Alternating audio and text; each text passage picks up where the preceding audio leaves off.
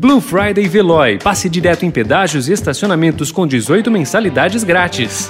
Notícia no seu tempo.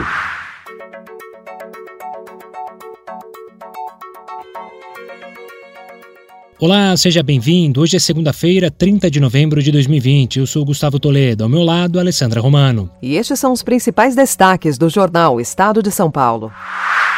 Prefeito Bruno Covas é reeleito para mais um mandato à frente da Prefeitura de São Paulo. Ele obteve 59,38% dos votos válidos, ante 40,62% do adversário Guilherme Boulos. Eduardo Paes volta à Prefeitura do Rio de Janeiro. Após disputa acirrada, Recife elege João Campos. Sebastião Melo é eleito prefeito de Porto Alegre. Na UTI com Covid, Maguito Vilela vence em Goiânia.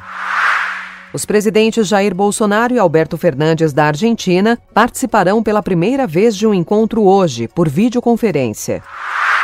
Pais vão à justiça pedir volta às aulas presenciais. Prefeituras recebem 24 bilhões de reais a mais da União.